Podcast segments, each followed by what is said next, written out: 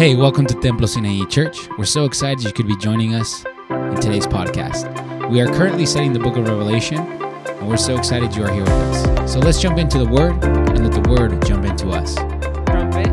Now we're on the sixth trumpet. Now let's read this together. Verse 1, it says this It says, Then the sixth angel sounded, and I heard a voice from the four horns of the golden altar which are before God. 14, one saying to the sixth angel who had the trumpet, Release the four angels who are bound at the great river of Euphrates. And the four angels who had been prepared for the hour, the day, the month, and year were what? were released so that they would what? They would kill a third of mankind. Amen. Thank you for reading that. The number of the armies of the horsemen were 200 million, and I heard the number of them. And this is how I saw the vision of the horses and those who sat on them. The riders had breastplates the color of fire and of onyx and the and of brimstone. And the heads of the horses are like the heads of what? lions, and out of their mouth proceeds fire and brimstone, eh, sorry, smoke and brimstone. And the third of mankind was killed with three plagues by the fire, the smoke, and the brimstone which proceeds out of their mouths. And the four and for the power of the horses is in their mouths and their tails, and their tails are like serpents, and they have heads, and with them they do harm. Verse 20. The rest of mankind were not killed by these plagues. Notice what happens this. Why were they killed? They did not repent of the works of their hands, so that they would not stop worshiping demons, idols of gold and silver, and of brass, and stone and wood, which can neither see nor hear nor what? Notice what God says about these idols. Now, verse 21. And they did not repent of their murders, or of their sorcery, or of their immorality, or of their thefts. Who says amen tonight? Amen. We have a lot to study tonight, and let's open up our hearts as we begin. Amen. So I just want to give us a little uh, background as where we're going in this chapter together. So remember, we know that there were seven seals. The Lamb had opened the book and he was releasing seven seals. We already talked about that. And in the seventh seal, there was seven there were seven trumpets that were released. And we already studied six of those trumpets, or sorry, five of those trumpets. Now we're on the sixth trumpet. Remember last week we saw that when the trumpet, the fifth trumpet sounded, locusts came out, but they weren't really locusts. We saw that they were demons, devils. They had come out and they were tormenting, right? We talked about that. But now we're at the sixth trumpet. And when the sixth trumpet is released, it's these four angels come out, okay? They come out, boom, and they're in front of the Euphrates River. And then the Bible tells us that they're released and they kill one third of mankind. Now, this is important for us to understand. Last week, the demons couldn't kill anybody. It says one third they did damage, but they couldn't kill anybody. They just tormented people. But now we get to the sixth trumpet, and at the sixth trumpet, it's no longer torment, they're about to kill people. They're about to kill one third of the earth.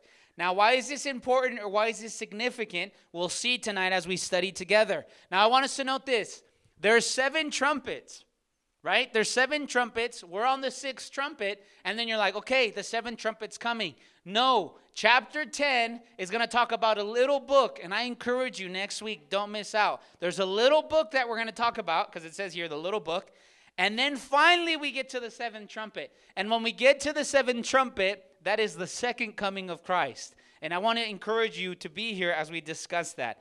So if you're here with me tonight, say amen. amen. Let's begin. Verse 13. Remember, there's four schools of thought. What are they? Shout them out. One of them, the preterist, the futurist, historicist, and the idealist. Amen. So here we begin. It says this in verse 13. It says, The sixth angel sounded, and I heard a voice from the four horns of the golden altar which are before God. One was saying to the sixth angel who had the trumpet, Release the four angels who are bound at the great river Euphrates. And the four angels who had been prepared for the hour, the day, the month, and year were released so that they would not kill or that they would kill a third of mankind. So let's stop here and let's see the historicist view. The historicist view, remember, they're always going back to some time in history.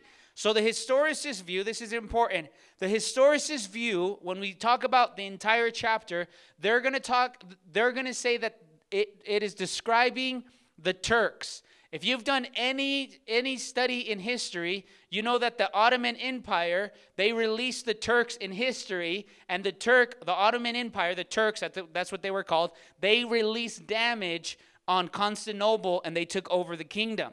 So a historicist, as you're reading this entire uh, 13 through 21, they would say this is the Ottoman Empire, this is the Turks. So write that down if you're taking notes, okay?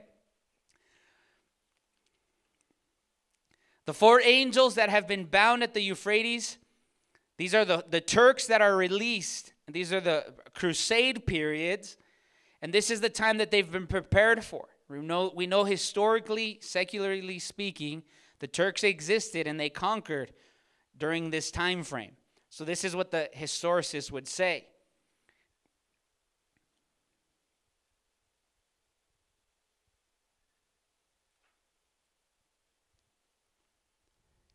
Amen. Give you a little bit more time to write that down.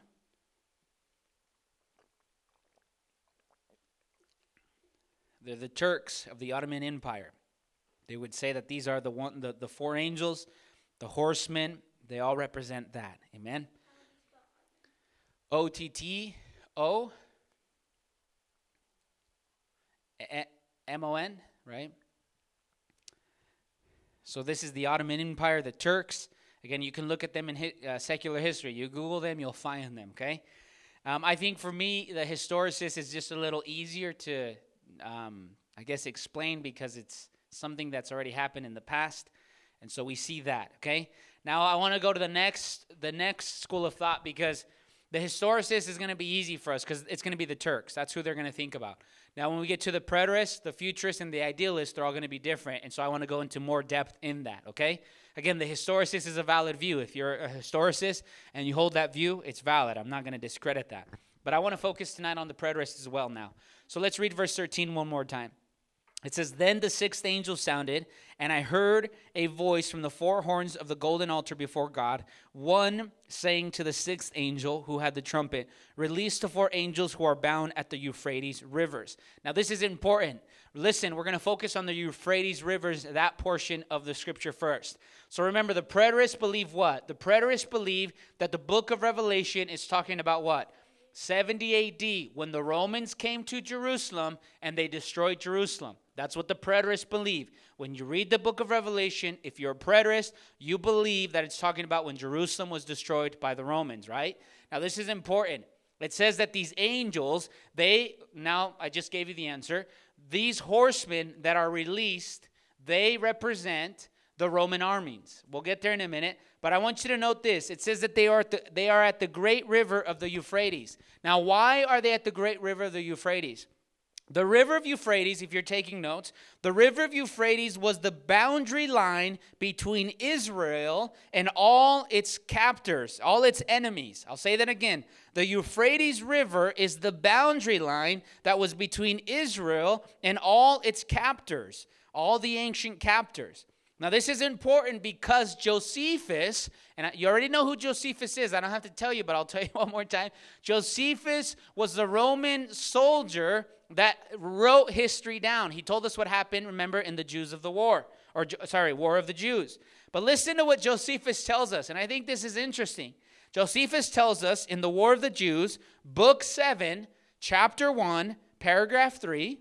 I'll say that again. Book 7, chapter 1, paragraph 3. He says this The 10th legion of the Roman army, which participated in the destruction, was located at the river of Euphrates. Now, note this. So, before the Romans went to destroy Jerusalem, they were stationed at the Euphrates River. So, again, this is important because we see the Euphrates River in this verse. I'll read verse 14. It says, One saying to the sixth angel who had the trumpet, Release the four angels who are bound at the great river of Euphrates. So, the ones that are stationed at the river of Euphrates, if you're a preterist, you believe it's what? you believe that the Euphrates River was that boundary line where these Roman soldiers or this Roman army was there. Now, I want you to note something here in verse 15. Let's put our eyes there. Verse 15. It says, These four angels who had been prepared for the hour, the day, the month, and year were released so that they would kill a third of mankind. So I want you to note this. These soldiers that are at the Euphrates River they have been prepared. And notice what they've been prepared for. They've been prepared for an hour, a day, a month, and a year they were released. This is speaking about, and note this, your mind has to be here or you're going to miss all of this. This is speaking about a specific time frame. Now, why is this important? Because if you're a preterist, you say, wait a minute, this is talking about the destruction of Jerusalem. How many of us know that Jesus said to Jerusalem many times, He told them, hey, there's a day coming that they're going to come and sack the city. And we know that 40 years later, what happened? The Romans came and they destroyed Jerusalem. He's saying there's an hour, there's a day, there's a month, there's a year. This means there's a specific time that has been allotted to Jerusalem for her destruction. This is why you see hour, day, month. It's talking about a specific time frame. Now, I need to show you something interesting. Go with me to the book of Daniel. Daniel chapter 9. This is going to be interesting for us tonight, and I pray that God would give us a spirit of wisdom and revelation, that He would give us grace to understand all these things, because it might feel like a lot, but I'm asking God for grace for your life and for my life. Daniel chapter 9, we're going to read verse 24 through 26. Remember, this is the 70 week prophecy of Daniel. The 70 weeks of Daniel's prophecy. Now remember, if you're a futurist, Daniel chapter 9, 24 through 26. I'm going to give you time there. Then let me explain this. Listen, you guys know this that the that Daniel's 70 weeks of prophecy there's many that believe and I'll be on I'll be one of them. I used to believe this that the 70 weeks of Daniel is talking about the end of, of God's time frame with Jerusalem. There's 70 weeks that have been allotted to them. And we believe this, or I believe this, and, and a lot of people still believe this. 69 weeks have happened, and then there's a big pause. And then when the 70 weeks happen, that's when the Antichrist comes, the seven years, and it's over. Weeks just represent years. So 70 weeks, right? And we don't have to do crazy math, but I just want you to note this 69 weeks have happened in history. If you're a futurist or a dispensationalist, you say, we're still waiting for week 70 to happen. We're still waiting for it. That's going to happen in the future when the Antichrist comes. Now, remember what I told you there's a day, there's an hour, there's a month. It's speaking about a specific time frame. Now, put your eyes on the board and please listen carefully. Listen to what God is saying through Daniel. 70 weeks have been decreed for your people and your holy city. So, Daniel, who's your people? The Jews. Who's the holy city? Jerusalem. 70 weeks. And in those 70 weeks, this is what's going to happen. And ask yourself if these have happened. To finish transgression, to make an end of sin, to make the atonement for iniquity, to bring everlasting righteousness, to seal up vision and prophecy, and to anoint the most holy place. There are seven things there. Go back on your own time and ask yourself if those are, have already happened. This is, and if those have happened, then he says, This is what's been decreed for your people. Verse 25. Watch this. So you are to know and to discern that from the issuing of the decree to re- restore and rebuild Jerusalem. So remember, they were in captivity. Cyrus lets them go and he lets them rebuild. This is what he's talking about. So the, he's saying the clock started when Cyrus said, Go back, and then watch until the Messiah, who is that? Jesus, the prince, there will be 70 weeks and 62 weeks. That we haven't to get complicated than that. It says, and it will be built again with plaza and moat and even in times of distress. So he says, from Cyrus's time till Jesus shows up, this is going to be rebuilt. But watch what happens in, six, in 26. Then after 62 weeks, the Messiah will be cut off. That means they kill Jesus and have nothing. And note this. Remember the day, the hour, the month, the year? The people of the prince who is to come will what? Destroy the city. What city? The city of Jerusalem. The sanctuary. We know they destroyed the temple. And it will come with a flood. What does that mean? A flood means war. And even to the end, there will be war. Desolations are determined. There's a day, there's an hour, there's a month. Daniel prophesied that there was a destruction coming, and we see it in Daniel 9. Now, this is important. If you're not a preterist, you say, the prince to come is the Antichrist. He's going to come and destroy the city and the sanctuary. They would say that. But I'll be honest with you, nowhere in that whole verse did we read anything about the Antichrist. Nothing. We put that in there because it fits our theology. But if you're just reading it here, none of you would have said, wait, the Antichrist is in there. No, no, no, no. Where do we get the Antichrist from? The people that is the prince to come, this is talking about the Roman generals. And what did they come do? They destroyed the city and the sanctuary, and it was a war. There's an hour, there's a month, there's a time. It doesn't stop there. Go to Luke chapter 21. Again, I'm asking God for grace for us to understand this. Luke chapter 21. You guys know what Luke chapter 21 is talking about, right? Luke chapter 21 is talking about the destruction of Jerusalem, right? If you're a preterist, you believe that. If you're a futurist, you say it's talking about the end times, what's going to happen in the future. Luke chapter 21. Let's start on verse 5 and 6 and 7. If you have it, say amen. Luke chapter 21, 5, 6, and 7. I'll give you time to get there.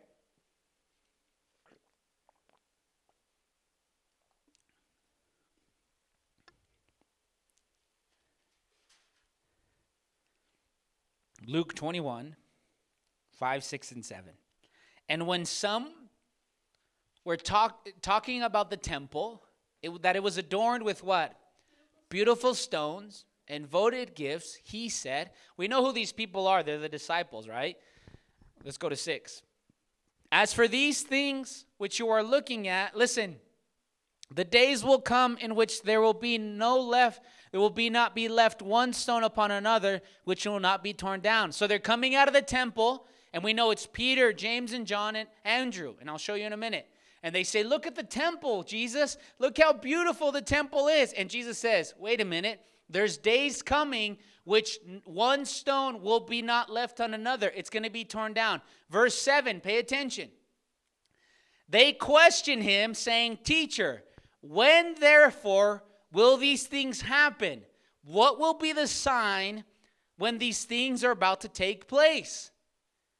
So they say, Hey, teacher, when is this happening? What are the signs that's going to happen? And how do we know that it's these guys? I'll show you in a minute. Jump just let's jump. Jump to verse 20. I encourage you to read this at home. He talks about how there's going to be war, there's going to be famine, there's going to be earthquakes, there's going to be they're going to be persecuted. But watch what he says in verse 20. Put your eyes on there. Verse 20 says this.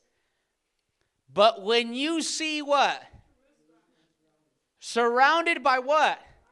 Then recognize that her desolation is near.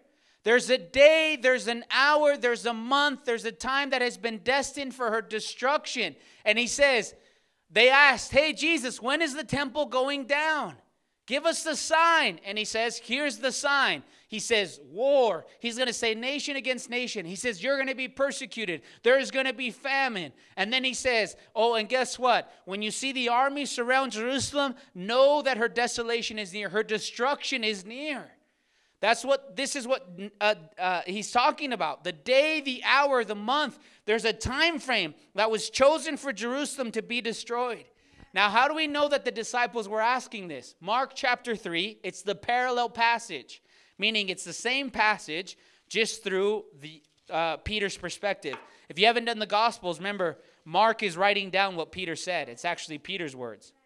Mark chapter 13, verse 2 and 3 and 4. You guys have it? Mark chapter 13, 1, 2, 3, and 4. It says this And Jesus was going out of the temple, and one of his disciples said to him, Teacher, behold, what wonderful stones and what wonderful buildings. And Jesus said, Do you not see these great building? What does he say? Not one stone. They're boasting about how beautiful the temple is. And Jesus says, Hey, the temple's going down. Verse 3. And he was sitting on the Mount of Olives. And remember, they asked him, Well, which disciples asked him? Look what Mark says. It was Peter, James, John, and Andrew who questioned him privately. Verse 4. Tell us when these things will be. What will be the sign when all these things are going to be fulfilled? Remember, they just asked him what about the temple. They showed him how beautiful it was, and Jesus says, "Hey, they're going to be the stones are going to be removed." They said, "When?" Who said when? Peter, James, and John, and Andrew. And then he says, "What's the sign?" Now watch this. Jump to verse 14. I encourage you to read this at home.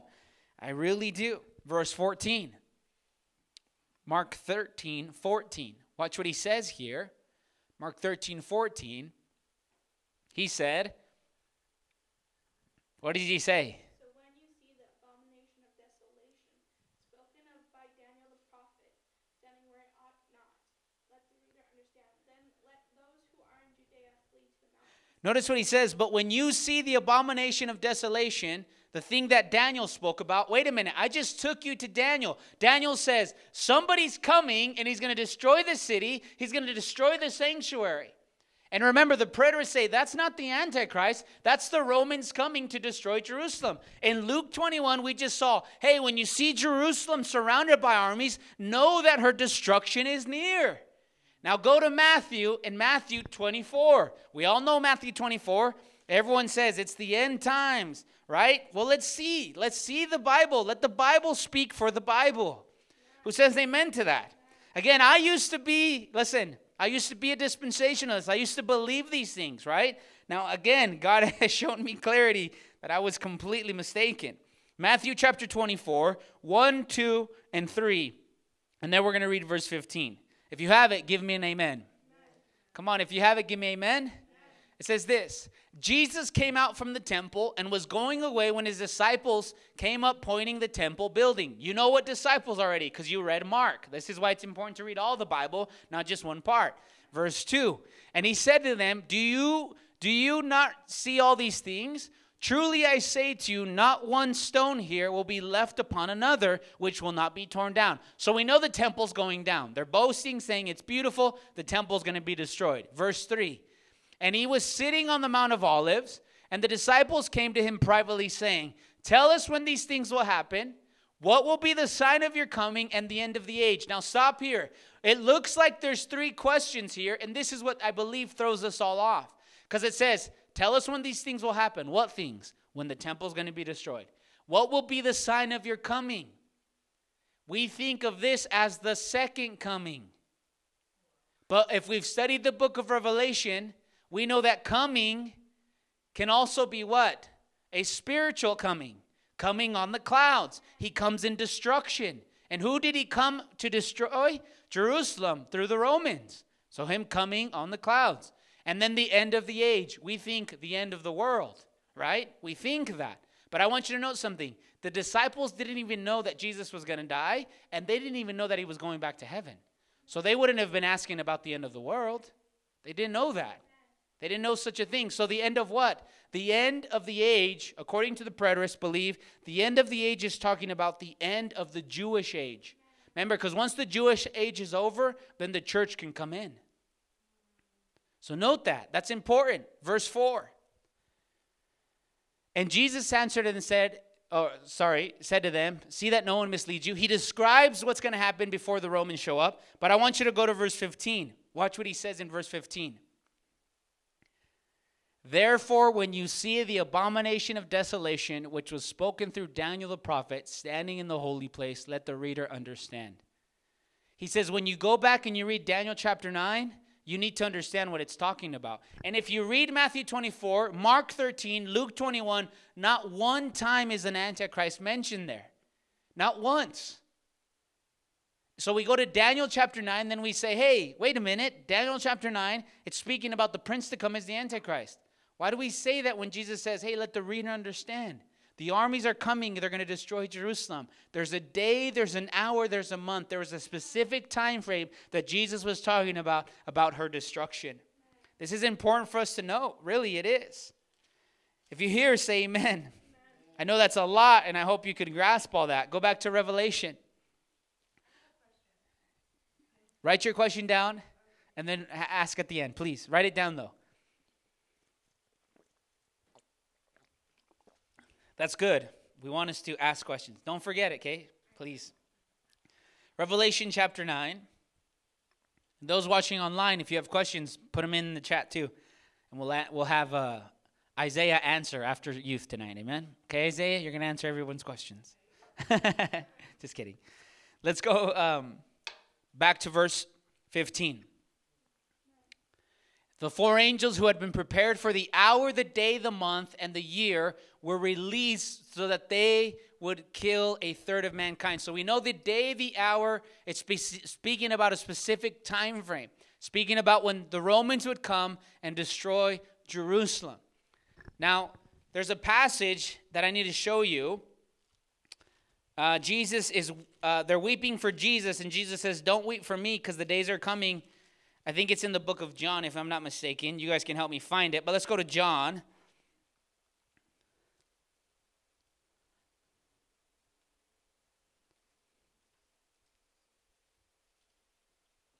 Is it John?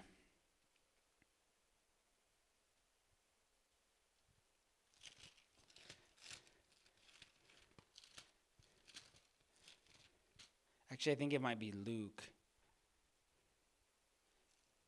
Yeah, let's go to Luke. Luke chapter 23. I just want to show you something here. Because we know, again, the month, the hour, the day is speaking about a specific time frame. And how do we know this? Go to uh, Luke 23. We're going to start on verse 27, 28, 29, 30, and 31. If you have it, say amen. If you have it, say amen. Luke 23, 27 through 31. It's on the board too. It says, and, and, and following him was a large crowd. So Jesus is on the way to the cross. They're about to crucify him. This is the context.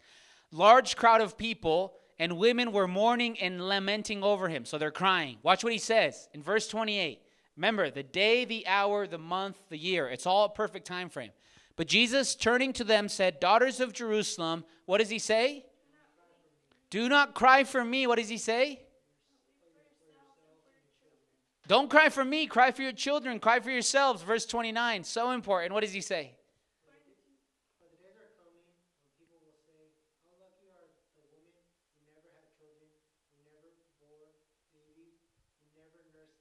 He says there's a day coming where people are going to say the people that can have babies are blessed. And you're like, what? Why would he say that? Verse 30.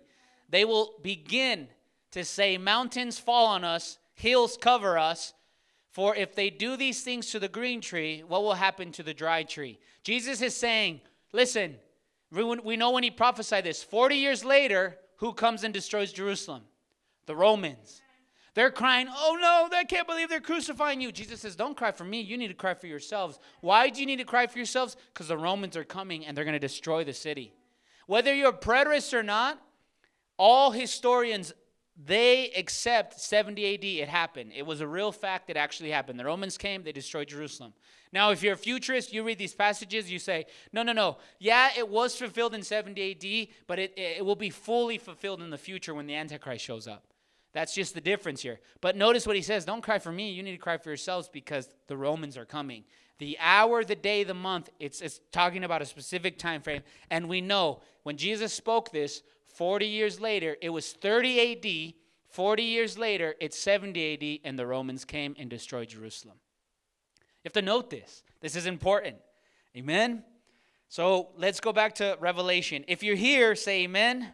Look at your neighbor, both sides. Look at your neighbor, look at your neighbor, and say, hey, you getting all this? Amen. Look at your neighbor. People running screens, look at your neighbor and say, hey, you getting all this? Blessed be the name of the Lord. Let's go back to Revelation, verse 15. You have it? If you have it, say amen. It says, The four angels who had been prepared for the hour, the day, the month, and year were released so that a third of mankind would be killed. Now, this is important for us to understand. We know that the day, the hour, the month, we know what it's talking about now. It's talking about a specific time frame, 40 years later, but it says a third of mankind. Why does he keep saying a third of mankind? Remember, I already told you, but I'm going to show you one more time. He's getting this from the book of Ezekiel. Remember, they're borrowing imagery, meaning they're borrowing pictures from the Old Testament, and John's bringing it in. In Ezekiel, remember, before Babylon comes to destroy them, God tells them, one third of you is going to die by the sword. One third of you is going to die by famine. One third of you is going to die by pestilence. And one third of you is going into captivity. So when we read the book of Revelation and we keep seeing the one third, the one third, the one third, it's just talking about, again, imagery from the book of Ezekiel. This is interesting. The first time, Jerusalem was destroyed by the Babylonians. The second time, they were destroyed by the Romans. And God is getting this, or John is getting this imagery from Ezekiel. Go with me. Ezekiel chapter, uh, Ezekiel chapter 31. Or sorry, Ezekiel chapter 5. Ezekiel chapter 5, verse 12. Ezekiel chapter 5, verse 12. Can I get another water, please? Ezekiel chapter 5, verse 12.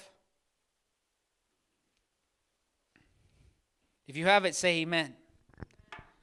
Ezekiel chapter 5, verse 12. Notice this. Somebody read it for us. I'm going to get a drink of water, please. Somebody read it. Go ahead, nice and loud so everybody can hear you.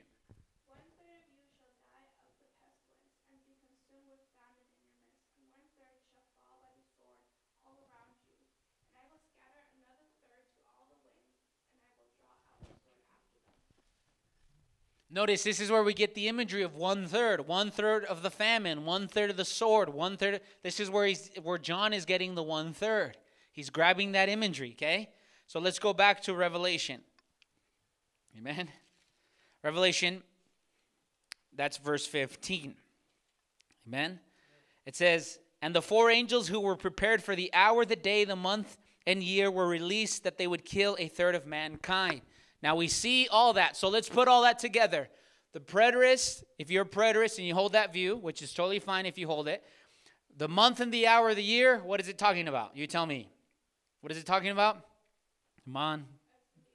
Okay, yeah, it's talking about a specific time frame that Jesus spoke about, the destruction of Jerusalem, right? The one third is coming from Ezekiel. So that's the preterist. We already talked about the historicist. Now here comes the futurist view. If you're a futurist, this is how you would defend it, or this is what you would hold to.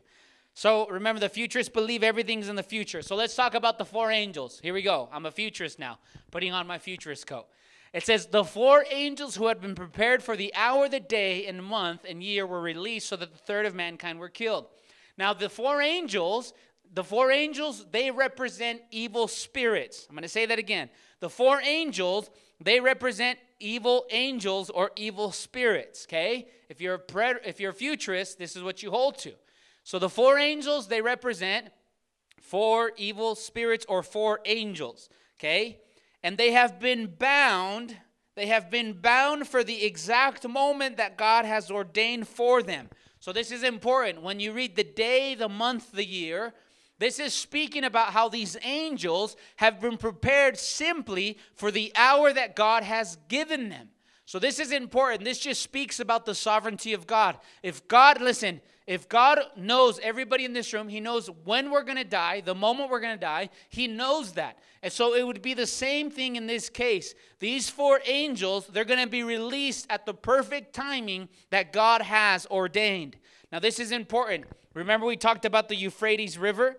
The Euphrates River this is again they believe that it's it, they they they are in agreement that it's the boundary line between israel and its captors but this is important the Euphrates River, go with me to Revelation chapter 16.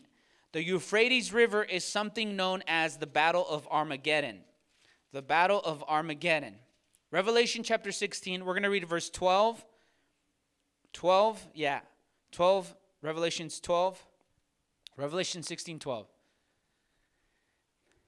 The Euphrates River, again, it's that boundary line, but also it's a second reference about this Battle of Armageddon. Now, we haven't heard about the Battle of Armageddon, so I won't jump the gun and I won't give you all the info. But this is the idea that in the Battle, battle of Armageddon, there's a valley in Israel. It's, it's the Valley of Megiddo.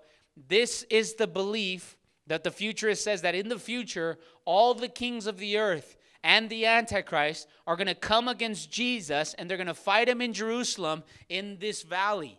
The Bible, the Bible depicts that it's a, it's a bloody battle, but this is where they would get this idea from the Euphrates River. It's the Battle of Armageddon. Let's read verse 12. Eyes on the board, please, or in your Bible. It says this The sixth angel poured out his bowl on the great river, the Euphrates. There it is again. And its water was dried up so that the way would be prepared for the kings of the east. So here, this river gets dried up. And why does it get dried up? So that the kings can come and they can what? Verse 13. In your Bibles, verse 13. It says this And I saw coming out of the mouth of the dragon and out of dragon and out of the mouth of the beast and out of the mouth of the false prophet three unclean spirits like frogs. These spirits of demons performing signs which go out to the kings of the whole earth. And listen, to gather together for what? For battle or for war of the great day of God the Almighty. So notice, we'll get there. We'll talk about the dragon, we'll talk about the beast, we'll talk about the false prophet. We'll get there. But I want you to notice the river is dried up, the Euphrates River is dried up. And what is it dried up? So that the kings of the east can come and they can make battle against the Lord. So a futurist would say, hey, in the future, in the Battle of Armageddon, the Euphrates River, it's going to open up, it's going to be dried up, and all the kings are going to come against Jesus, the Antichrist. All the kings are going to come and fight Jesus at the end. And we know the end of the story. Jesus destroys them, and he says he destroys them by the power of his mouth. We know that's a reality, amen? That Jesus will destroy all the enemies. The Bible tells us the last enemy will be death, and that will be destroyed, amen? So we see the Euphrates River. Go back to Revelation chapter 9. Amen. If you're here with me, say amen. Look at your neighbor and say, hey, neighbor, you doing all right? you getting all this? Come on, tell them, ask them. Come on, you getting all this? It's okay if you're not. It's a lot. Ask God to give you grace. Amen. Now let's study the last view with this verse the idealist. The idealist. Let's read verse 15 again. And the four angels who had been prepared for an hour, the day and month and year were released so that they would kill a third of mankind. Now remember the idealist he doesn't the idealist doesn't point to a specific time frame. The idealist can say, "Hey, it can talk about any time frame. It can talk about any uh, any any season, any time." So this is important. The day and the hour and the month, excuse me, and the year. This is just talking, if you're an idealist and you're taking notes, this is just talking about any judgment in any time. This has been ordained by God. So the timing of this judgment is precisely ordained to occur on the hour, the day, the month, and the year it's prescribed by God. Okay, that's important. So it's not speaking about just any, it's any time God wants to release judgment. That's when he's going to do it the hour, the day, and the month, and the year. Amen? This is important. Back in verse 13, we didn't talk about this in any other school because the other schools haven't said anything. But in verse 13, notice this The sixth angel sounded, and I heard the voice from the four horns of the golden altar. The horns of the golden altar, this is important. Voices are coming out of it. And we saw in Revelation chapter 8, verse 3, that the golden altar was the prayers of the saints. So the idealist says this these voices have now released demonic forces from the golden altar to the earth. They were associated with the prayers of the saints, but now they've released judgment. And we remember we talked about that, how we can pray for judgment against our enemies. And if you didn't listen, listen to that podcast, go back and listen to that because I, I explained that in complete detail. So if you're listening online, you're like, what the heck did he just say? Go back and listen to the podcast so you can he- understand what I'm saying.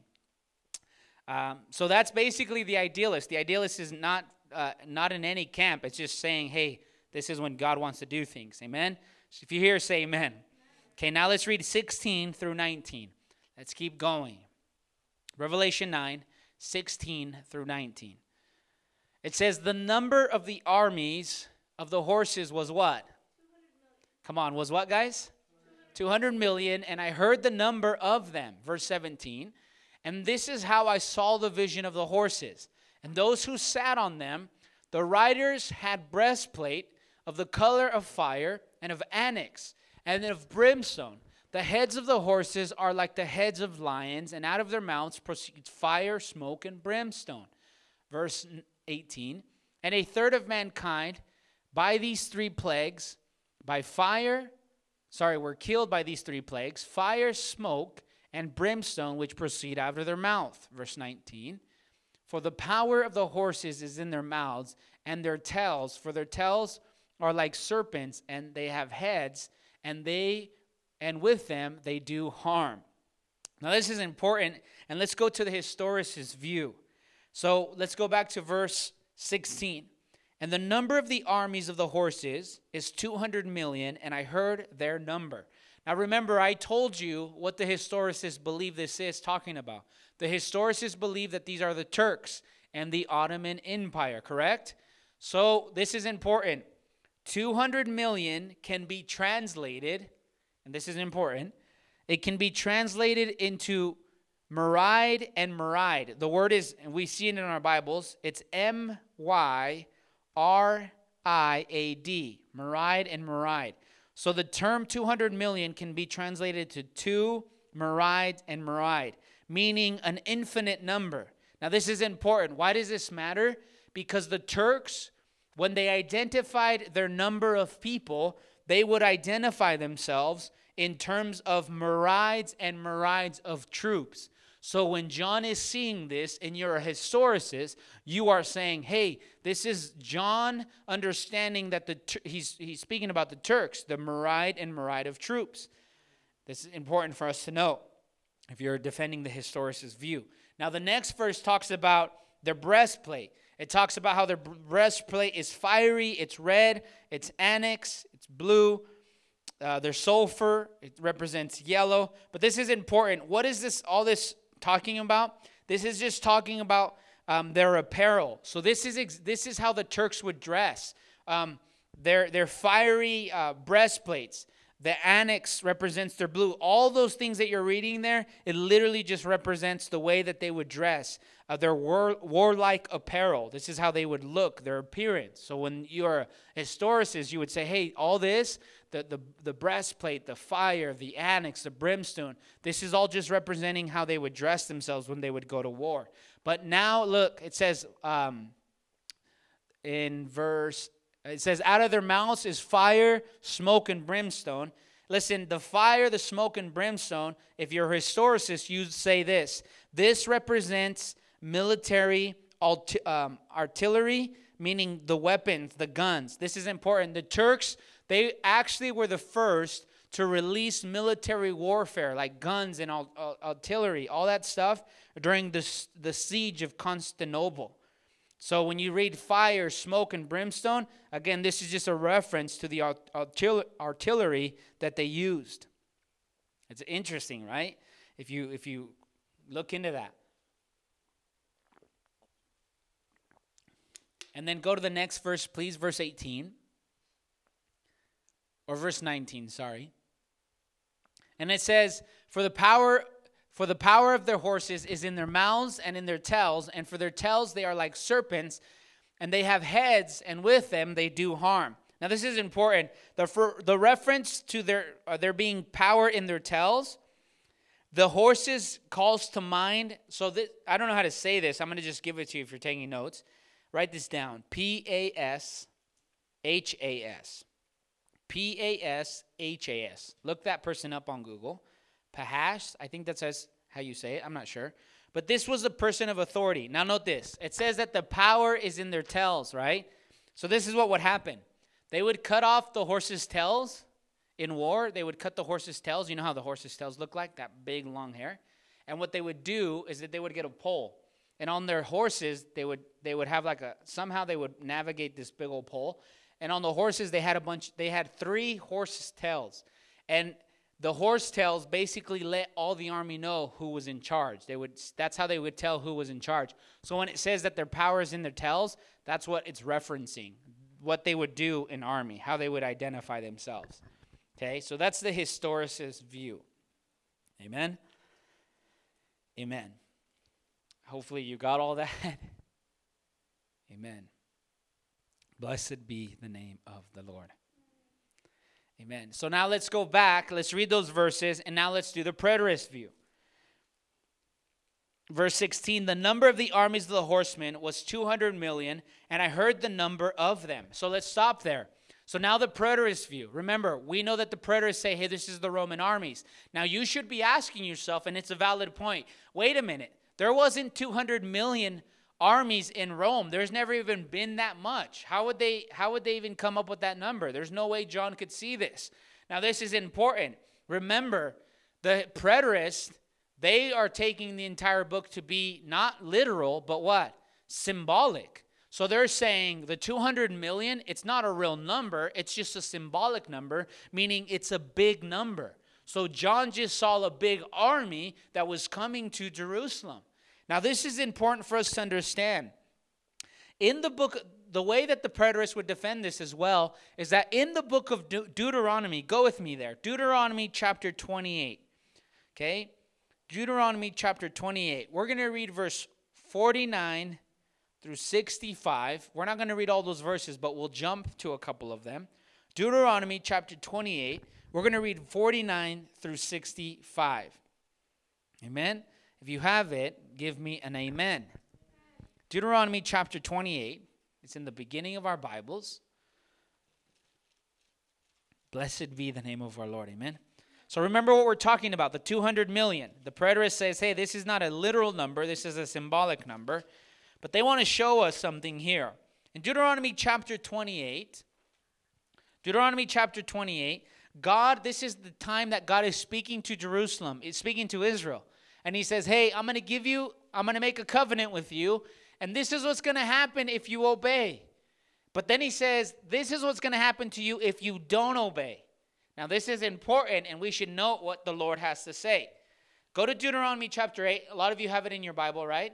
So, I just want you to note verse 1. Deuteronomy chapter 8, verse 1, just so you know that I'm not bluffing, that I'm actually speaking the truth here. Deuteronomy chapter 28, verse 1. If you have it, say amen. It says this Now it shall be if you diligently obey the Lord your God, being careful to do all his commandments, which I command to you the Lord your God will set you high above all nations of the earth. So he says, if you do, look at the board. Let's put our eyes there for a minute. All the commandments that I'm commanding you today, you shall be careful to do them. No, Deuteronomy 28, verse 1. Sorry. On your Bibles, put on your. Deuteronomy 28, verse 1. Now it shall be if you diligently obey the Lord your God, being careful to do all the commandments which I command you today, the Lord your God will set you high above all the earth, all the nations of the earth. Notice what he says. If you obey me, I'm going to put you high. The question is if you obey me. So then the question is what happens if we don't obey? What if we don't obey you? Watch what happens. Turn turn to verse 15 only. Watch. And then we're going to read those verses I just told you. Again, read all this at home. It's all there for you. But it so he tells them all the good things will happen if they obey. Watch what happens all the bad things if they don't obey. But it shall come about if you do not obey the Lord your God to observe and do his commandments and his statutes which he has charged you today, all these curses will come upon you and will overtake you. What curses? What curses? Remember what we're talking about, the 200 million? Go with me now. Let's read it, these verses that I just told you. Verse 49. Look at the board or your Bible. It says, The Lord will bring, what does he say? A nation against you from afar, from the ends of the earth, as an eagle swoops down, a nation whose language you do not understand. Notice the first, you can read the whole list. There's a curse coming if you don't obey me. There's a nation that will come against you. Well, if you if you know the Bible, and I know you do, who came against Jerusalem? The Babylonians, they destroyed it, right? And the second nation that came against it, the Romans. God says, hey, if you don't obey me, nations will come against you. Now jump to the next verse, 52. Look what he says here. It shall besiege you in all your towns until your high and fortified walls in which you trusted come what? Down. Your walls are coming down throughout your land, and it shall besiege you in your own towns throughout your land, which the Lord your God has given you. Verse 53. Look at this. Somebody read it from your own Bible.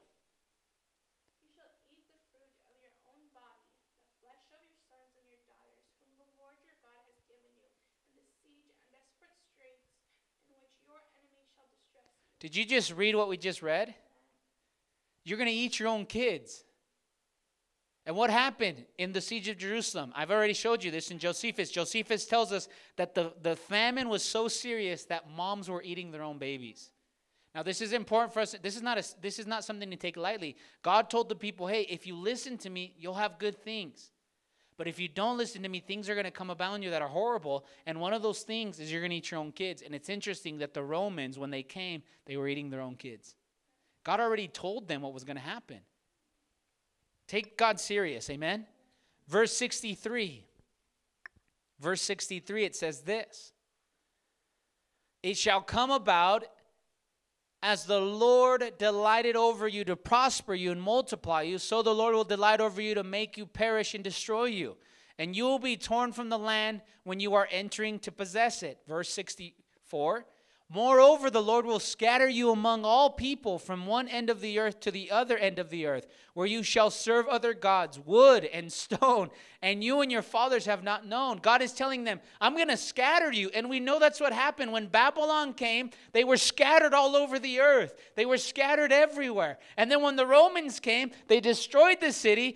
One third of them all died, and then the rest were scattered in all the earth. God is telling Moses and the people of Israel, Tell your descendants descendants that if you obey, all these blessings will come. But the question is, what if we don't obey? Well, if you don't obey, all these things are going to come. And note this God doesn't have pleasure in punishing us, God just wants us to obey. It's, listen, you might not understand it because you're not a father, but I am a father. And I understand this. I don't like getting my stick and hitting Zion. I don't like saying, oh, Mika, like, I'm just going to hit you. I love hitting you. No, I want Zion to obey. And that's how God is so much more better than Damien. God wants you to obey. But when you don't obey, then there's consequences. And not because God wants to give you consequences, but because our choices lead us there. That's the truth. Our choices lead us there. I'll give you a, a simple example. If a person that gets drunk and decides to drink and he gets drunk out of his mind and then he drives the car, there's a consequence if he hits somebody, right? He could kill that person, and not just that, he could kill himself. That would be his consequence. Now, what about us? If you steal something and they catch you stealing it, there should be a consequence, right? Yes, there should be. There should be. And that's the reality is that there's consequences for being disobedient to the Lord. That's for everybody in the room, including me. If you choose to disobey, God's not like, yes, yes, I'm going to get you with lightning. No, God's like, no, come back. Listen. That's for your parents, that's for my parents, that's for our family members. God wants us to obey. But if we choose not to obey, there's going to be consequences. But you know what's amazing? You have the power. I have the power to obey. I'm going to say this. If my family doesn't want to obey God, that's fine. They don't have to, but I'm going to obey God. If my friends don't want to obey God, that's fine. I'm going to obey God. Your faith, your walk is just you and the Lord, no one else. We forget that. Sometimes, like, oh, we, it's, it's, my relationship is me, my mom, my sisters, my brothers, my friends, and then God. No, no, no. It's just you and God. Now, if you have a community like this, it's amazing because we encourage each other. Hey, you can go after God, go after more. Who says amen to that? Verse 65, watch what he says here.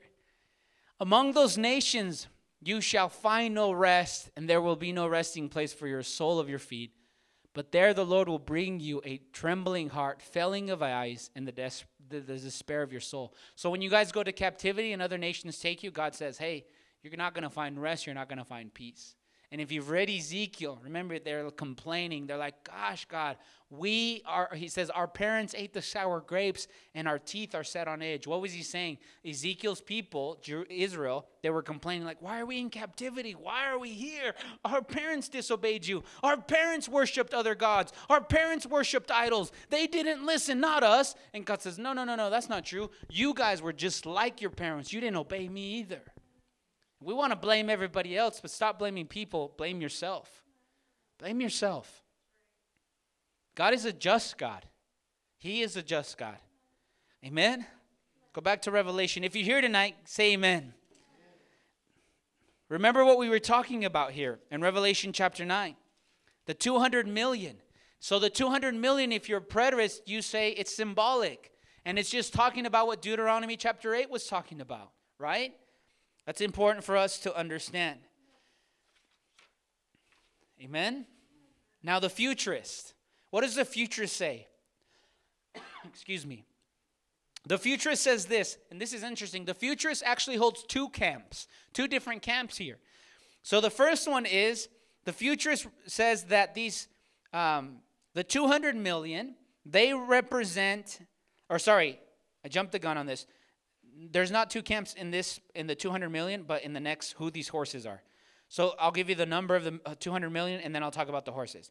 The number given, the 200 million, this is speaking about the the this is speaking about Asia, the Chinese dominance. They take this as a literal number. Now this is important, okay? Before you write anything down.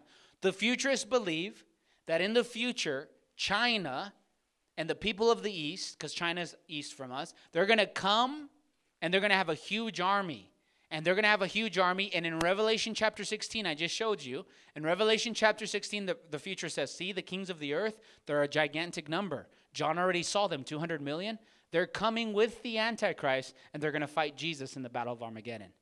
So the 200 million, if you're a futurist, you would say, hey, the 200 million is talking about Revelation 16, the future army that is coming to destroy or going to try to destroy Jesus with the Antichrist. Now that's interesting. You know why that's interesting?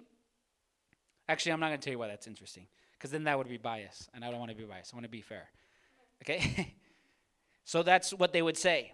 Now let's go to the next verse oh sorry the number of the armies of the horsemen was 200 million the, the horsemen there's the two camps here the horsemen these are two camps and they're identified that, that are identified with this horsemen the first one is that these horsemen they're demonic spirits they're demonic spirits so this 200 million you would say hey they're demonic spirits the second one is that they say that it's a literal number it's a literal number amen so again, the 200 million, it's either a literal number or it re- it's a represents uh, demonic spirits. Amen. Now let's go to the next verse where it talks about everything that we saw. The breastplate, it's it's the color of fire, the onyx, the brimstone, all these things, and these guys are kind of the same as the historicists, but this is this scene, according to the futurists, is talking about modern warfare. It's talking about modern warfare. So the breastplate, all these things is modern warfare. When you see the heads of lions and out of their mouth comes fire, smoke, and brimstone, this is talking about modern warfare. Perhaps a nuclear bomb, some something thermo, thermonuclear, some type of war. And this is all being led by the Antichrist. Because remember, According to the futurists, the Antichrist will rise up in the end times. He's going to lead everything, he's going to dominate everything. And so, all this that is being described is simply a war in the future, some type of war in the future. And the future says this John is describing some some type of future war. He he he doesn't know what future war looks like, so this is his best description. This is how he describes it. This is the best he can do because he doesn't know what that looks like. So a futurist would say, "Hey, this is just describing future war." Now the idealist, this is important. The idealist says this: horses Remember, remember, the idealist doesn't put themselves in one time frame. They're, they can be all over the board. But this is cool, and I think this is important for us to know. Horses in the Bible, they are symbolic for warfare. I'm going to say that again. Horses in the Bible, they're symbolic for warfare. And I want to show you that biblically. Psalms chapter 33, 16 through 17. Psalms 33, 16 through 17. Blessed be the name of the Lord. I'm almost done, okay? You're doing amazing, friends. Psalms 33, 16 through 17. It's in the middle of our Bibles. I encourage you to read the Psalms, amen? They're really good. Psalms 33, 16 through 17. If you have it, give me an amen. Remember, we're talking about horses and how they're a symbol of warfare in the Bible, and I'm going to show you that biblically. Psalms 33, 16 through 17.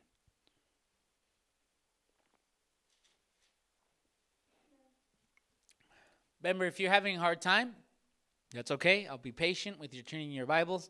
Or if it's not, it's on the screen too, okay? It says this The king is not saved by a mighty army, and a war a warrior is not delivered by great strength. What does it say in 17?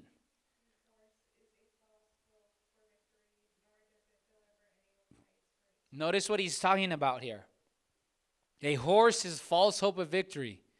He's talking about warrior in the previous verse, right?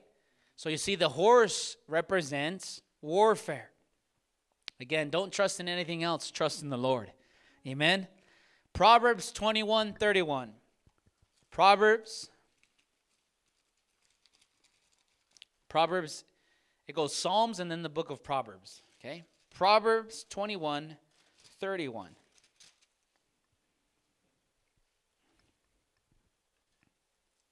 Proverbs 21 31. If you have it, say amen. Proverbs 21 31. It says this The horse is what? Is prepared for the day of battle, but the victory belongs to the Lord. Who says amen to that? The horse is prepared for the day of battle, but the victory belongs to the Lord. Amen. So we see the horse represents warfare. And I want to remind us in our hearts tonight that the victory belongs to the Lord. Victory belongs to our God. Amen. Isaiah 31, verse 1. Let's go to the prophet Isaiah. Isaiah, a couple Proverbs, Songs, Ecclesiastes, Songs of Solomon, and then Isaiah. Isaiah 31, verse 1. Isaiah 31, verse 1. If you have it, say amen. Isaiah 31, verse 1. It says this Woe to those who go down to Egypt and to Egypt for help and rely on what? On horses.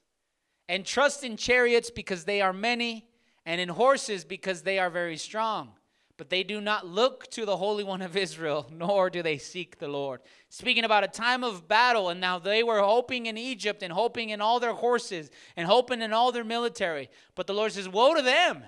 Woe to them because they're trusting horses. Woe to them because they're trusting man's strength. And woe to us if we're trusting man's strength. Woe to us. We can only trust in one person, and that is in the Lord. You don't put your trust in me. I don't put your trust in you. You need to put your trust in the Lord. Who says amen to that? Put your trust in the Lord. He is a rock that is unshakable, a rock that is unmovable. Blessed be the name of our God. Amen. Let's go back one more scripture Zechariah, the prophet Zechariah. Amen. It's almost to the end. Zechariah, and then uh, in the middle, sorry. Zechariah and Malachi. I meant the end of the Old Testament. Zechariah and then Malachi, and that's the end of the Old Testament, okay? So, Zechariah chapter 9. Zechariah. Zechariah. Z E C. That's how you start it. Z E C. Zechariah. Chapter 9, verse 10. If you have it, say amen. It says this I will cut off the chariot of Ephraim and the horses from Jerusalem, and the bow of war will be cut off, and he will speak peace of the nations, and will do, do, and his dominion will be from sea to sea, and the river of the ends of the earth. Notice here the horses again. We see them; they're a symbol of warfare. Amen. So let's go back to Revelation chapter nine. So we know that the idealists, the two we see that the number of the horsemen, they say that the horsemen just represent a, a, a, symbol of war. The 200 million, they don't take that literal. They say that that's symbolic. The 200 million, they say that that is symbolic, okay? That is symbolic for the idealist. Verse 19, it says, For the power of the horses is in their mouths and in their tails for their tails are like serpents that have heads, and with them they do harm. Now, this is important. This last part, that their tails are like serpents, are thought to represent the aftermath of war. So, the tails of serpents is just talking about the aftermath of war. Amen? The aftermath of war.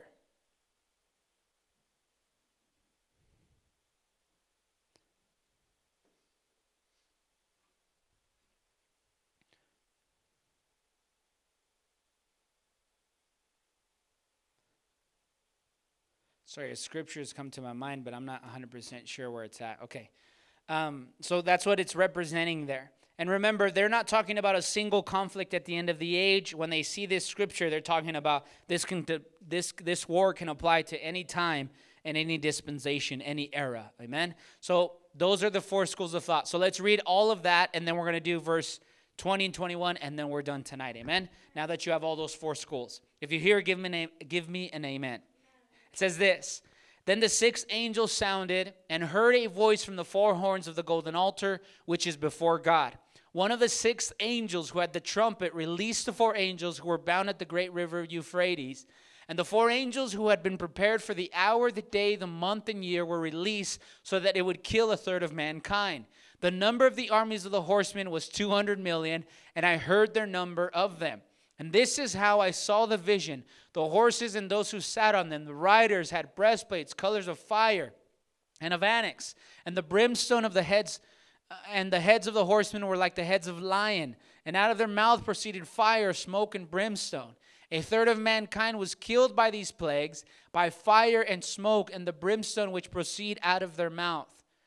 And the power of the horses is in their mouths and in their tails, for their tails are like serpents, and they have heads, and with them they do harm.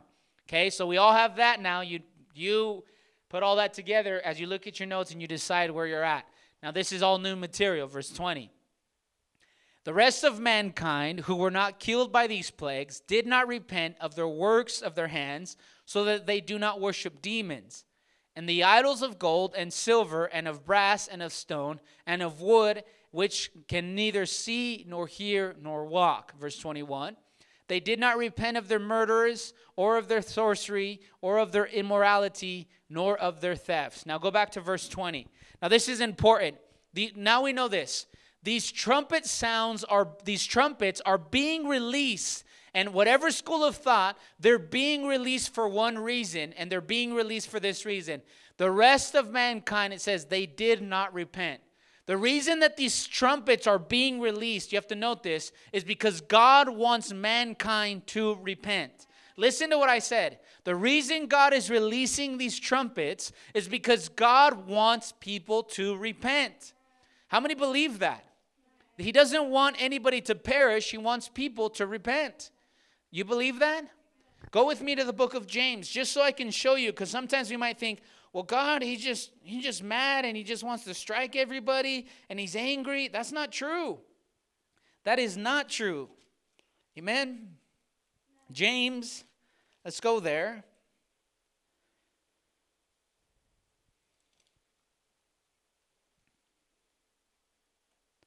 James chapter 2, verse 13. James chapter 2, verse 13. If you have it, say amen. James chapter 2, verse 13.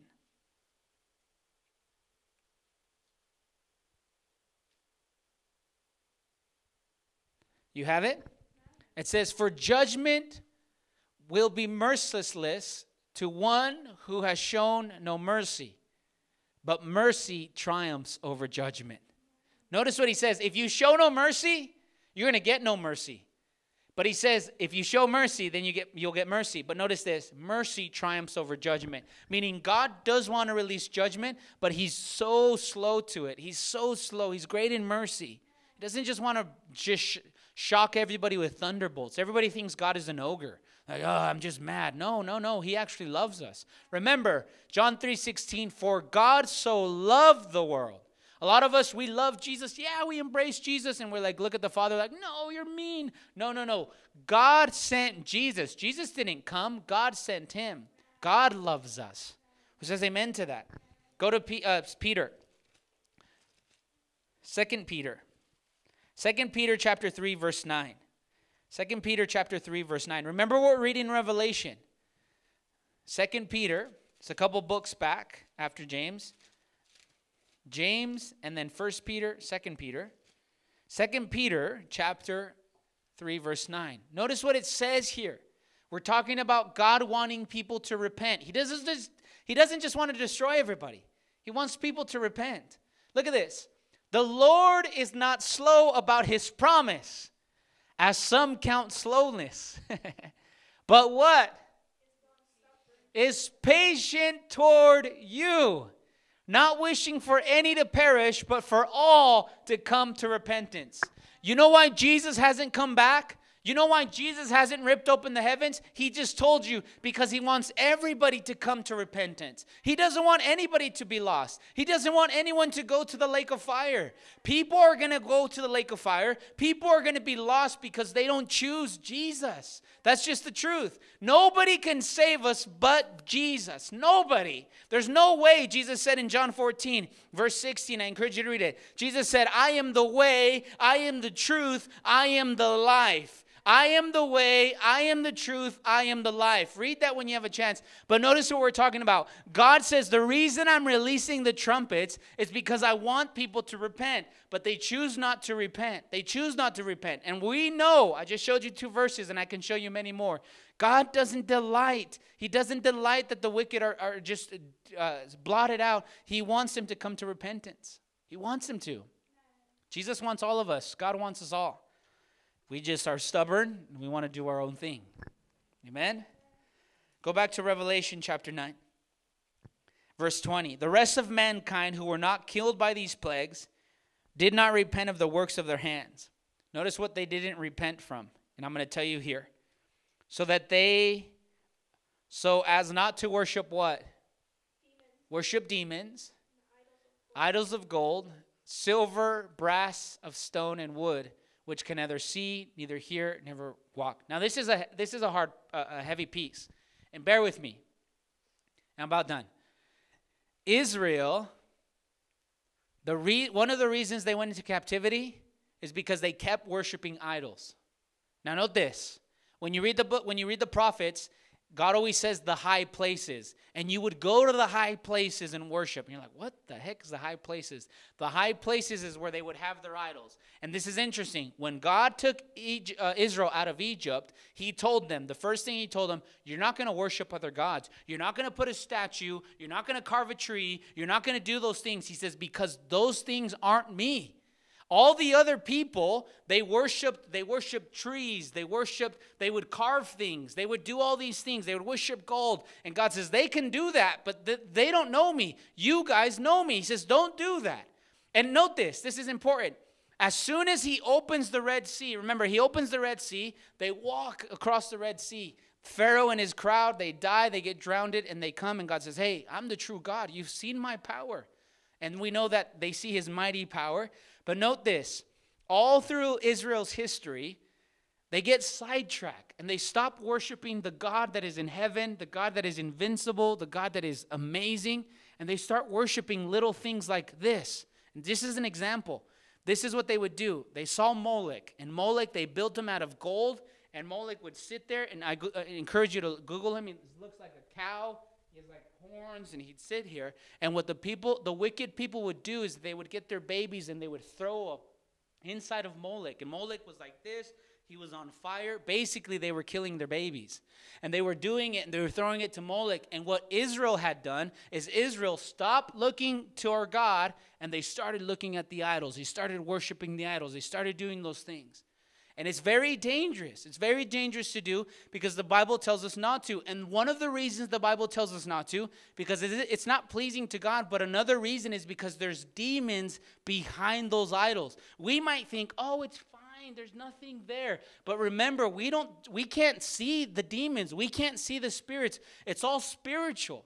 But the Bible tells us that they worshiped these demons. They carved these idols, silver and gold. They carved all these things. And he says there's demons behind them.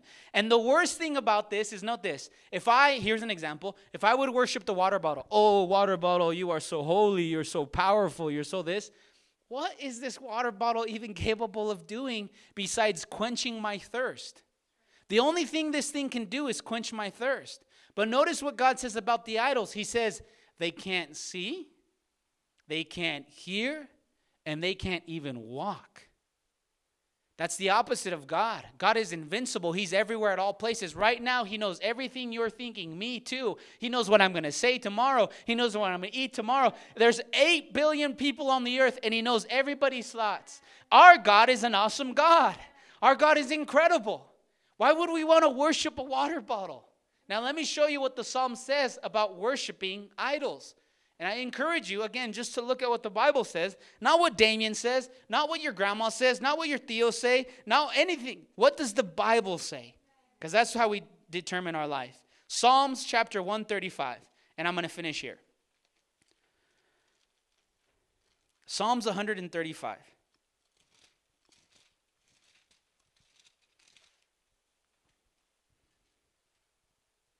If you have it, say amen.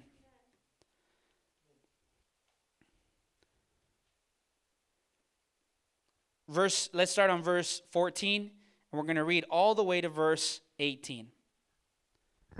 135 14 through 18.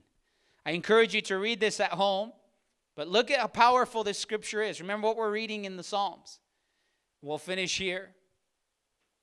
I'm going to get a track ready so we can respond to the Lord as we're turning our pages.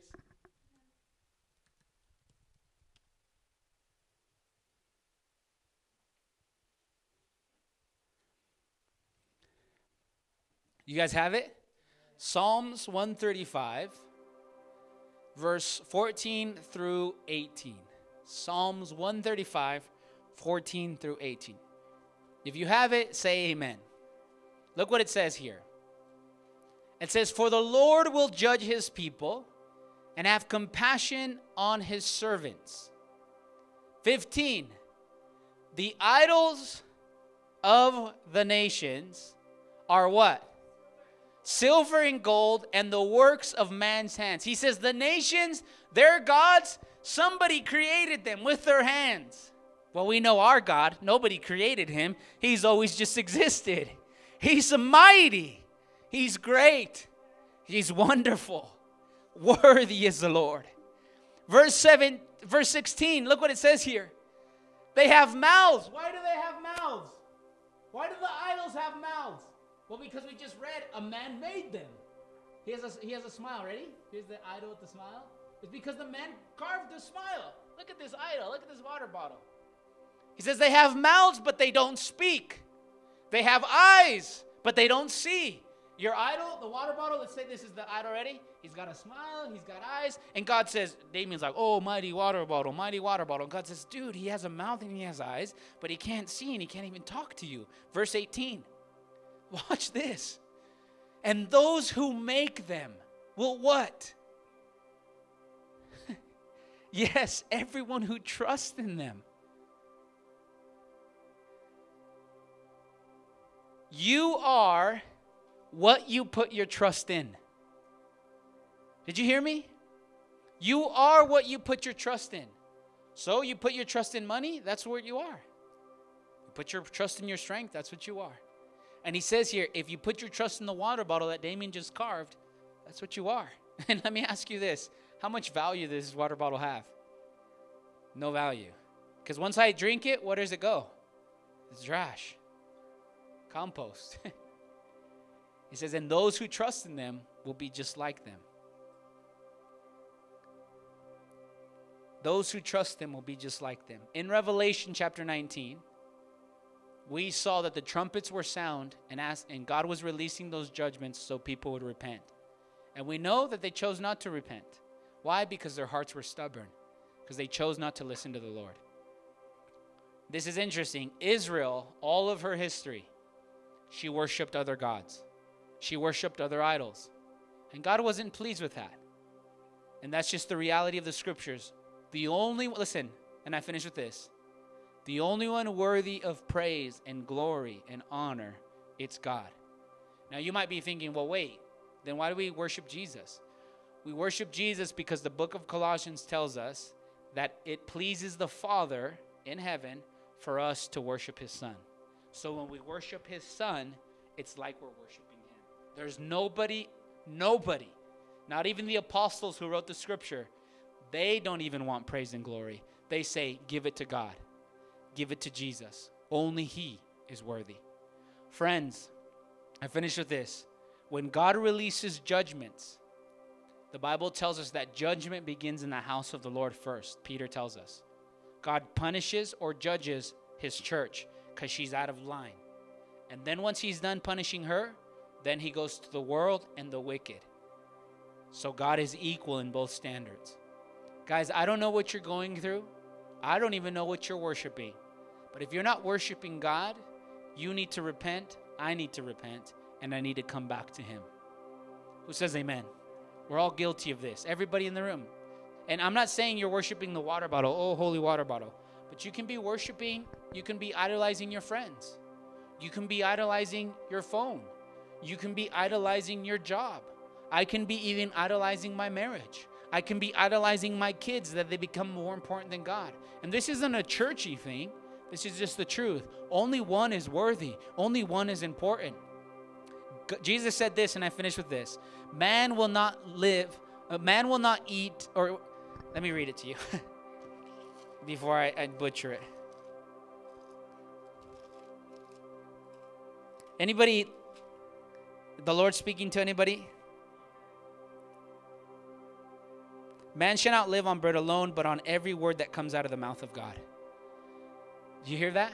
Man shall not live on bread alone, but every word that comes out of the mouth of God. That means we have to hear the words that are coming out of God's mouth. Close your eyes where you're at.